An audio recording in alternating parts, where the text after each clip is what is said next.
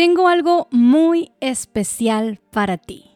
No importa quién seas, lo que voy a ofrecerte puede mejorar tu vida de forma significativa y no te va a costar ni un centavo. ¿Eres estudiante?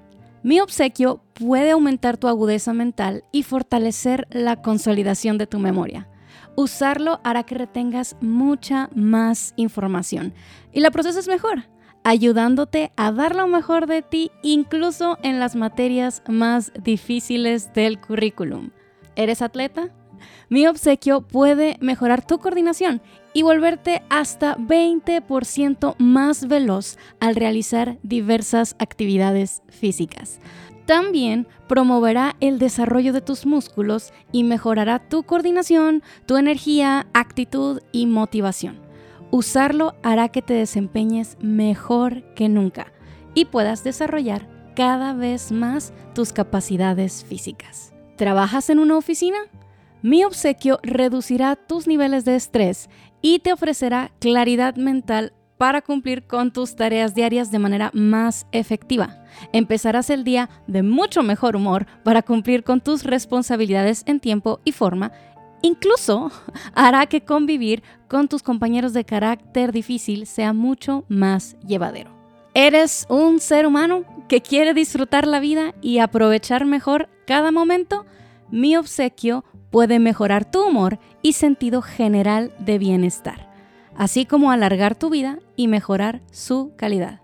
Como si esto fuera poco, mi obsequio puede ayudarte hasta a bajar de peso.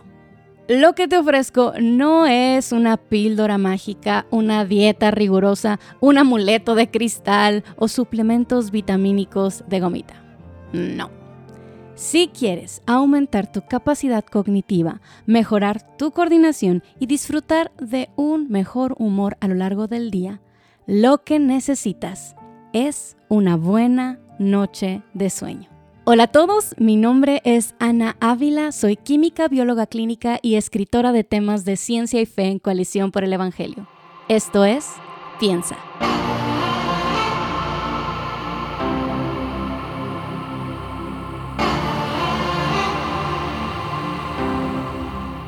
Casi puedo palpar tu decepción al escuchar que todos los beneficios que compartí anteriormente son fruto de una buena noche de sueño parece ridículo. ¿Me estás diciendo que lo único que necesito para tener agudeza mental, agilidad física y para mantener un peso sano es dormir bien? Bueno, no, no es lo único que necesitas. El sueño no es una solución mágica para todos los problemas de la vida, pero sí parece ser lo más cercano a eso que tenemos. Estudios cada vez más numerosos han mostrado la cantidad de bondades que los buenos hábitos de descanso, lo que ahora se conoce como higiene del sueño, puede traer a nuestras vidas. ¿Por qué es tan importante? Porque así nos hizo Dios. El Señor nos creó para que nuestros cuerpos requieran de reposo regular para funcionar adecuadamente. Incluso nos dio un mandato de un día entero para hacerlo. Además, en su sabiduría infinita, nos diseñó como criaturas que necesitan perder la conciencia de manera periódica y natural. Criaturas que necesitan dormir aproximadamente durante un tercio de sus vidas. A pesar de lo claramente necesarios que son el sueño y el reposo para los seres humanos, muchos de nosotros nos resistimos a abrazarlos como algo bueno nuestros continuos desvelos y nuestra obsesión con trabajar siete días a la semana lo demuestran. Pero ¿por qué? ¿Por qué nos cuesta tanto dejar de producir? ¿Por qué desperdiciamos casi todos los días las bendiciones que una buena noche de descanso trae a nuestro cuerpo y a nuestra mente? Durante siglos el sueño ha sido un misterio. Hasta la fecha, muchos aspectos de esta actividad tan cotidiana todavía están envueltos en una densa niebla que los científicos trabajan duro para despejar. Lo misterioso debería ser que el sueño nos resulte tan misterioso. Después de todo, es la actividad en la que todos los seres humanos invierten más tiempo a lo largo de su vida. El Instituto Estadounidense de Trastornos Neurológicos y Accidentes Cerebrovasculares explica que todo el mundo necesita dormir, pero el propósito biológico del sueño sigue siendo un misterio. El sueño afecta a casi todos los tipos de tejidos y sistemas del cuerpo, desde el cerebro, el corazón y los pulmones hasta el metabolismo, la función inmunológica, el estado de ánimo y la resistencia a las enfermedades. Estudios muestran que la falta crónica del sueño o la mala calidad del sueño aumentan el riesgo de trastornos como presión arterial alta, enfermedades cardiovasculares, diabetes, depresión y obesidad. A pesar de todas las preguntas que quedan sin resolver acerca del sueño, cosas como ¿existe algún propósito biológico específico para los sueños? ¿Por qué existen diferentes etapas en el ciclo del sueño? ¿Cuál es el mecanismo exacto a través del cual se consolida nuestra memoria mientras dormimos? Algo que sí tenemos muy claro es que el sueño es tan necesario para la vida como el alimento y el agua. Aunque la mayoría de nosotros hemos experimentado los debilitantes efectos de la falta de sueño ocasional, es probable que no alcancemos a imaginar las graves consecuencias que el insomnio crónico puede traer sobre nuestra persona. Aunque es poco ético diseñar experimentos que lo demuestren, sabemos que la falta de sueño puede llegar a ser un asunto de vida o muerte. El insomnio familiar fatal lo demuestra. Este desorden genético extremadamente raro ocasiona daño cerebral en la región del tálamo, lo que provoca insomnio persistente, deterioro de la memoria, dificultad para moverse, pérdida de peso, entre otros síntomas. El insomnio familiar fatal no tiene cura y los pacientes sobreviven solo entre 7 meses y 6 años después del diagnóstico. Dormir es tan crucial para la vida que nuestros cuerpos no lo consideran una opción. Un ser humano sano y privado de sueño va a dormir, por mucho que se resista a la cama. William Dement, fundador del Centro de Investigación de Sueño en la Universidad de Stanford, observó en un experimento como un participante exhausto que tenía los ojos abiertos sujetos con cinta adhesiva se dormía por instantes sin darse cuenta, incluso cuando un haz de luz brillaba a pocos centímetros de su rostro. Sus ondas cerebrales y su incapacidad para recordar la luz frente a él lo revelaba. Esta imperiosa necesidad de dormir gran parte del día, todos los días, es muy curiosa. Algunos podrían verla como una consecuencia del pecado y la caída. Después de todo, no es difícil leer Isaías 40:31, pero los que esperan en el Señor renovarán sus fuerzas, se remontarán con alas como las águilas, correrán y no se cansarán, caminarán y no se fatigarán. E imaginarnos en la eternidad explorando los valles y montañas de la nueva creación sin ninguna necesidad de recargar energías con una noche de sueño. Pero, ¿quién sabe? Después de todo, Nadie espera pasar hambre en el cielo, pero todos esperamos el banquete. Que el hambre deje de ser parte de nuestra realidad no significa que dejaremos disfrutar de la comida. De la misma manera, la nueva vida sin cansancio no significa que el deleite del sueño no existirá. Quizá ese es el problema. Hemos perdido de vista el deleite de rendirnos y dormir. Hemos pasado demasiado tiempo en el afán de cumplir con nuestras responsabilidades que se nos olvidó que el reposo también es un mandato. Hemos olvidado que, como escribió el salmista, a su amado dará Dios el sueño. ¿Qué pasa mientras dormimos? A primera vista podría parecer que dormir es la definición misma de no hacer nada. La realidad, sin embargo, es que los seres humanos nunca estamos haciendo nada, ni siquiera cuando dormimos. A pesar de que el sueño es un estado de inconsciencia natural, porque las diferentes partes de nuestro córtex cerebral dejan de comunicarse entre sí, y de que nuestro cuerpo se encuentra prácticamente inmóvil y durante el sueño MOR, paralizado. Más sobre esto en unos momentos. Nuestro cuerpo rebosa de actividad durante sus horas de sueño. Dormidos o despiertos, nuestro cerebro trabaja duro, aunque no seamos conscientes de eso. A pesar de que a primera vista podría ser difícil distinguirlo, tu sueño no es el mismo a lo largo de la noche. Mientras duermes, la actividad de tu cerebro pasa por varias etapas que se repiten una y otra vez hasta que es hora de despertar. Cada ciclo dura unos 90 minutos.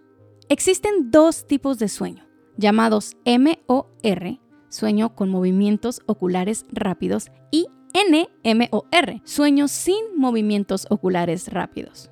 El sueño NMOR va primero y se divide en tres fases, cada una con un sueño más profundo que el anterior. Seguido a esto, después de poco más de una hora de haber quedado dormido y tras una breve parada de vuelta en el sueño NMOR fase 2, tu cerebro entra en el sueño MOR. Si alguna vez has visto a alguien cuyos ojos parecen bailar mientras duerme, podrás adivinar por qué los científicos le pusieron este nombre a esta etapa del sueño. En el sueño MOR no solo se activan los ojos, aquí el interior de nuestro organismo se encuentra tan activo que algunos lo llaman sueño paradójico. Durante el sueño MOR, tu ritmo cardíaco aumenta, tu corteza motora entra en acción, aunque el tallo encefálico bloquea sus mensajes y te deja esencialmente paralizado. Si alguna vez has sentido durante unos segundos justo después de despertar que no te puedes mover, la razón puede ser que te despertaste súbitamente en esta etapa del sueño. Cuando dicen que se te subió el muerto. Esto es lo que está pasando. ¿Cuál es el propósito de todas estas fases y actividad cerebral mientras dormimos? La verdad es que no estamos muy seguros. Sin embargo, los estudios del sueño han permitido discernir al menos cinco razones por las cuales dormir es tan importante para nuestro organismo. Protección, recuperación, restauración de la memoria, creatividad y crecimiento. Algo interesante acerca del sueño es que parece ser proporcional a la protección que un organismo tiene disponible. Los animales grandes, con menos capacidad de esconderse, tienden a dormir menos, sin efectos adversos. Las jirafas, por ejemplo, duermen dos horas al día. Por otro lado, los animales que pueden permanecer seguros y escondidos en cuevas durante mucho tiempo duermen muchísimo más. Los murciélagos duermen hasta 20 horas diarias. Los humanos recién nacidos, completamente dependientes de la protección de sus padres, duermen entre 15 y 18 horas todos los días. Conforme se desarrollan y alcanzan la madurez, la necesidad de sueño de los humanos disminuye poco a poco, pero nunca se extingue. Un adulto requiere entre 7.5 y 9 horas de sueño diarias. Este es un recordatorio diario de nuestra dependencia y necesidad de protección que solo viene del Señor. Como dice el Salmo 4.8, en paz me acostaré y así también dormiré, porque solo tú, Señor, me haces vivir seguro. El sueño también nos ayuda a recuperarnos. El sueño restaura el sistema inmune y repara el tejido cerebral. Durante nuestras horas de sueño, las neuronas se reparan a sí mismas y eliminan las conexiones neuronales innecesarias. ¿Sigues pensando que pasar toda la noche despierto estudiando para un examen te ayudará a obtener mejores calificaciones? Si quieres recordar bien la información que estás estudiando, necesitas cambiar de estrategia. El sueño es lo que nos permite consolidar nuestra memoria y fortalecer esas conexiones neuronales que sí son necesarias. Aunque no entendemos completamente el mecanismo a través del cual esto sucede, estudio tras estudio ha demostrado que las personas recuerdan mejor después de una buena noche de sueño. Otra de las funciones del sueño parece ser el promover el pensamiento creativo. La creatividad no es solo para los artistas o para los inventores. De alguna u otra manera, todos somos creativos, porque fuimos hechos a la imagen del Creador. La creatividad es simplemente la capacidad de generar algo nuevo, ya sea una idea, un concepto o alguna otra cosa. Estamos siendo creativos cuando resolvemos problemas en la oficina o cuando preparamos una nueva receta en el hogar. Dormir bien nos permite desarrollar esa habilidad que el Señor nos otorgó. Varios experimentos han demostrado que las personas que hacen una pausa para dormir mientras tratan de resolver un problema lo hacen mejor que las que se quedan despiertas tratando de solucionarlo. Dormir también mejora nuestra capacidad de hacer conexiones relevantes entre conceptos que estamos aprendiendo. Finalmente, dormir favorece el crecimiento de nuestro cuerpo. Mientras dormimos, la glándula pituitaria genera una hormona necesaria para el desarrollo muscular. Como cualquier atleta profesional sabe, los buenos hábitos de sueño son cruciales para la buena condición física. Hablando de los beneficios del sueño en el contexto deportivo, el psicólogo David Myers escribe que dormir favorece tanto un cuerpo fuerte como una mente fuerte. Los atletas bien descansados tienen un tiempo de reacción más veloz, más energía y más resistencia, y los equipos que incluyen entre 8 y 10 horas de sueño en su entrenamiento muestran un mejor rendimiento. Pocos de nosotros somos atletas profesionales pero todos tenemos responsabilidades que deseamos llevar a cabo con excelencia, utilizando nuestra destreza física y mental. Aún más, nuestros cuerpos son templos del Espíritu Santo. ¿Por qué no les daríamos el descanso que les corresponde? Cada noche el sueño llega de repente. Ninguno de nosotros podemos señalar el momento exacto en el que nuestra conciencia se evapora. Luego, de forma igual de instantánea, despertamos. A veces tardamos un poco en recordar dónde estamos y cómo llegamos ahí, pero unos segundos después estamos de vuelta en el juego. Parece que dormimos solo unos minutos, pero el reloj junto a la cama nos delata. Las horas de la noche volaron. Es momento de levantarnos y ponernos en marcha. El problema es que parece que las sábanas nos tienen atrapados. Nuestra mente está nublada y los párpados luchan por volverse a cerrar. Sabemos que es hora de despertar. Las responsabilidades de la vida nos están esperando, pero no parece que realmente sea hora de despertar, al menos no para nuestro cuerpo. Cuando alguien me pregunta, ¿por qué me cuesta tanto levantarme cada mañana? Invariablemente respondo con otras dos preguntas. ¿A qué hora quieres levantarte? ¿A qué hora estás en la cama listo para dormir? La respuesta usual es una mirada avergonzada hacia el suelo. La pregunta no era tanto ¿por qué me cuesta levantarte? sino ¿por qué no puedo desvelarme todo lo que quiero y amanecer al día siguiente fresco como una lechuga, tener mi tiempo devocional y llegar a tiempo al trabajo? Queremos nadar y permanecer secos. Muchos de nosotros vemos el sueño como un mal necesario, como un signo de debilidad, como una especie de maldición que nos impide aprovechar al máximo las 24 horas del día luchamos contra nuestra necesidad física y mental de desconectarnos de las labores cotidianas. Peleamos contra nuestros párpados pesados para lograr completar una tarea más de nuestra lista o para ver otro capítulo más de nuestra serie favorita. Llega el punto en que nos sentimos tan cansados que hasta meternos a la cama parece ser demasiado trabajo. Así que tomamos el teléfono y exploramos Internet con la esperanza de pasar un rato más sin tener que rendirnos ante este ladrón de un tercio de nuestras vidas. Pero el sueño no es un ladrón, es un regalo, es parte de nuestro diseño. Dios nos formó como criaturas que necesitan pasar un tercio de sus vidas desconectados para poder funcionar correctamente. Como nos enseña Proverbios 3:24, el sueño tranquilo es una de las recompensas de una vida que busca la sabiduría. Cuando te acuestes, no tendrás temor. Sí, te acostarás y será dulce tu sueño. ¿Por qué nos cuesta tanto recibir el regalo del descanso? Porque el sueño es un regalo que nos confronta cuando nos resistimos a abrazar nuestra dependencia de Dios. Es un regalo que nos confronta cuando queremos hacerlo todo. Sin embargo, cuando rendimos nuestro orgullo, el sueño es un regalo que podemos disfrutar. Lo disfrutamos cuando nos gozamos en saber que sin importar si estamos activos o en reposo, el Señor sostiene el universo en sus manos y tiene cuidado de nuestras familias y comunidades. Es un regalo que podemos disfrutar cuando nos alegramos de que no tenemos que hacerlo todo. Solo somos un hilo en el gran tapiz de la historia. Dios está construyendo algo muchísimo más grande de lo que jamás pudiéramos construir nosotros solos. Podemos trabajar duro en aquello que el Señor nos ha llamado a hacer, en las buenas obras que Él ha preparado para nosotros y después descansar dormir. Por supuesto, los regalos buenos del Señor pueden ser mal usados. La Biblia nos amonesta sobre esta realidad una y otra vez. Podemos distorsionar el buen regalo del alimento. No estés con los bebedores de vino, nos advierte el libro de Proverbios, ni con los comilones de carne, porque el borracho y el glotón se empobrecerán. Podemos como señala el autor de Hebreos, distorsionar el buen regalo del sexo.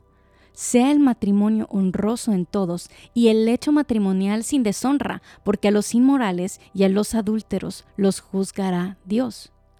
Y también podemos distorsionar el buen regalo del sueño y del descanso. Como hemos visto antes, una de las maneras en que tergiversamos el don del reposo es ignorando nuestra necesidad del mismo.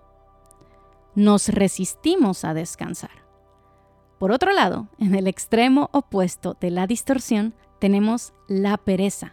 Nos resistimos a trabajar. El perezoso es negligente y no lleva a cabo lo que le corresponde hacer y aquello que está plenamente capacitado para hacer. La pereza no es tomar un descanso, sino codiciar el descanso cuando es tiempo de esforzarse. La pereza no es no obligar a tu cuerpo a ir más allá de sus limitaciones físicas, sino descuidar aquellas labores que sí puedes completar.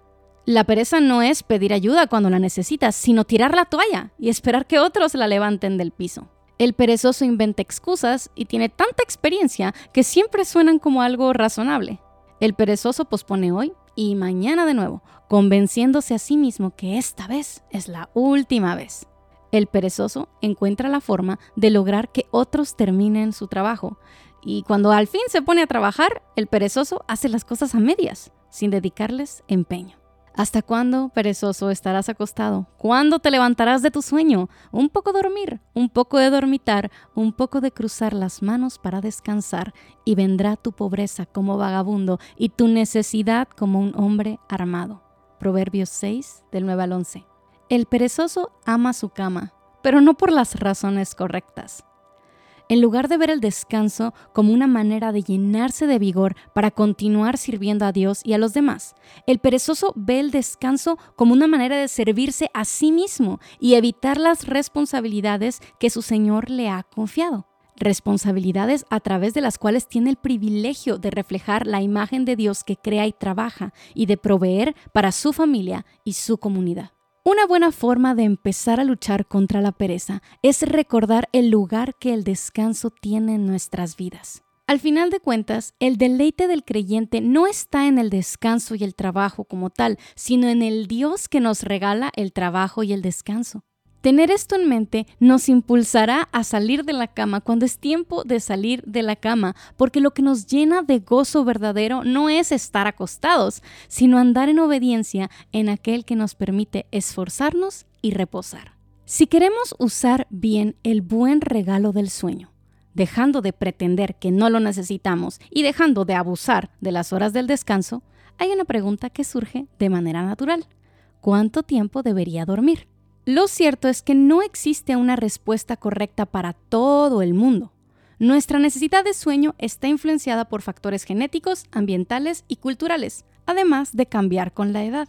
Pero detente antes de presumir que tú con 5 o 6 horas de sueño funcionas perfectamente. La mayoría de los adultos jóvenes necesitan entre 7.5 y 9 horas de sueño para descansar adecuadamente. Desafortunadamente, muchos nos hemos obligado a vivir con menos reposo, acostumbrándonos a los síntomas de la privación de sueño y pensando que es normal sentirnos fatigados y funcionar a medias. ¿Cómo saber si estamos durmiendo lo suficiente?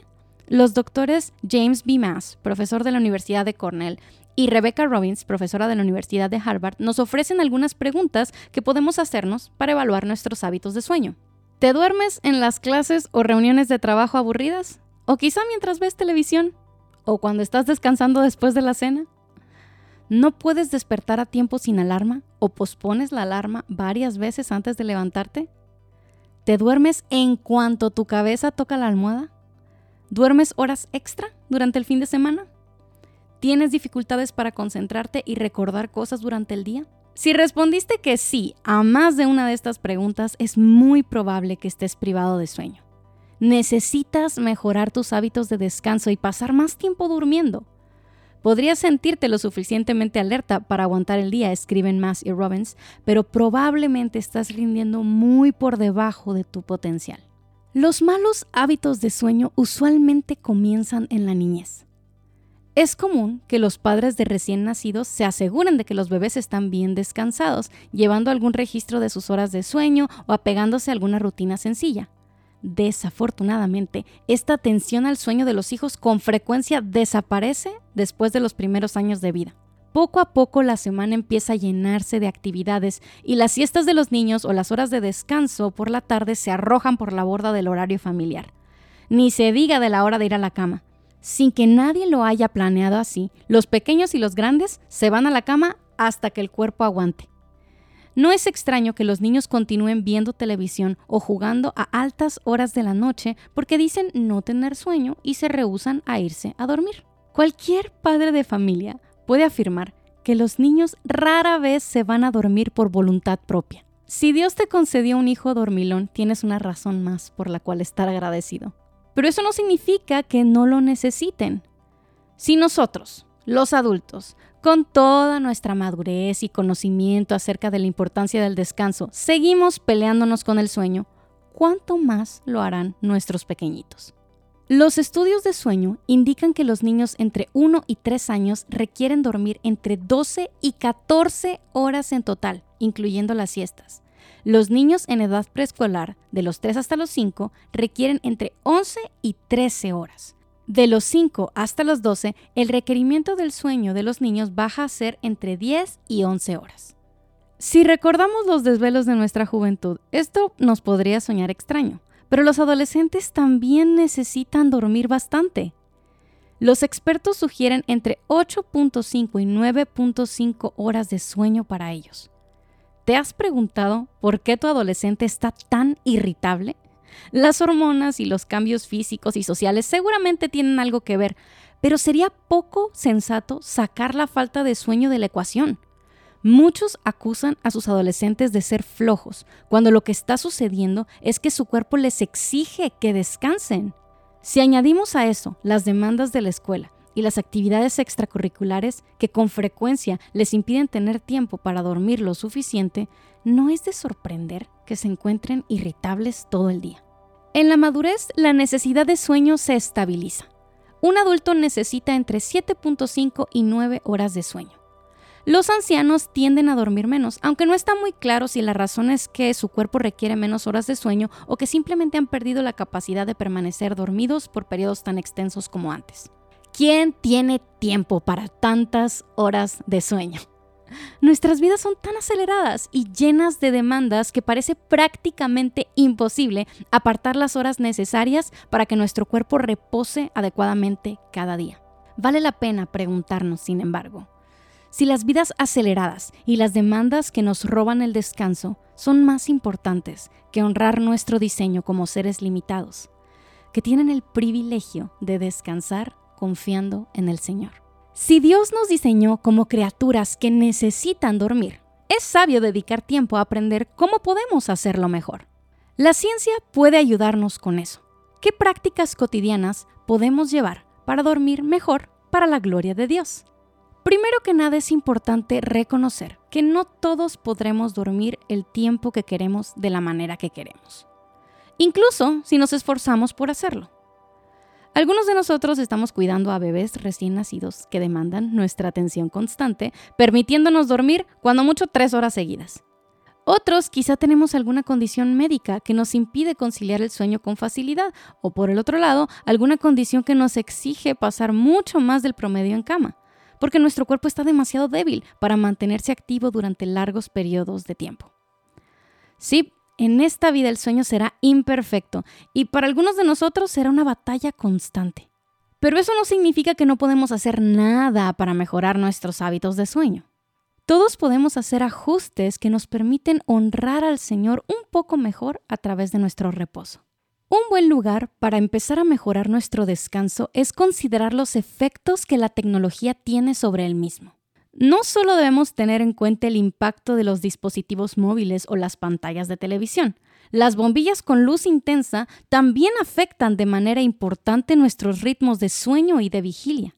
Cuando la retina detecta la luz, sin importar la hora que sea, envía una señal al núcleo supraquiasmático, una pequeña región del hipocampo que controla los ritmos circadianos.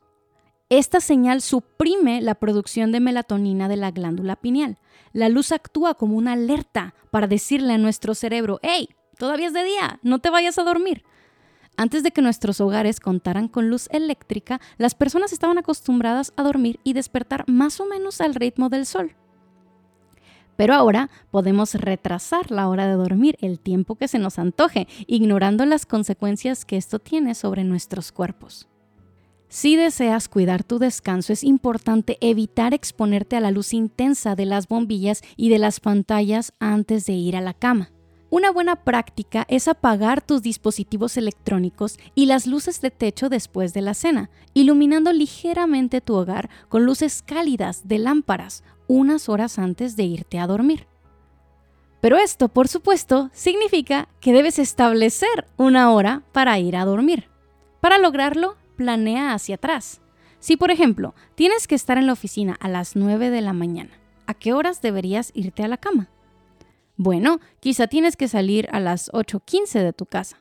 Pero para salir a las 8.15 debes estar desayunando a las 7.45. Y para desayunar a las 7.45 tienes que haber terminado de cambiarte a las 7.10. Para terminar de cambiarte a las 7.10 habrás querido terminar tu devocional a las 6.40 más o menos. Y para terminar tu devocional a las 6.40 deberás salir de la cama a las 6. Por supuesto, para levantarte a las 6 y dormir 8 horas debes estar dormido a las 10 de la noche. Pero, como no te dormirás en cuanto tu cabeza toca la almohada, porque eso es un signo de falta de sueño, para dormir a las 10 debes estar en la cama más o menos a las 9.40.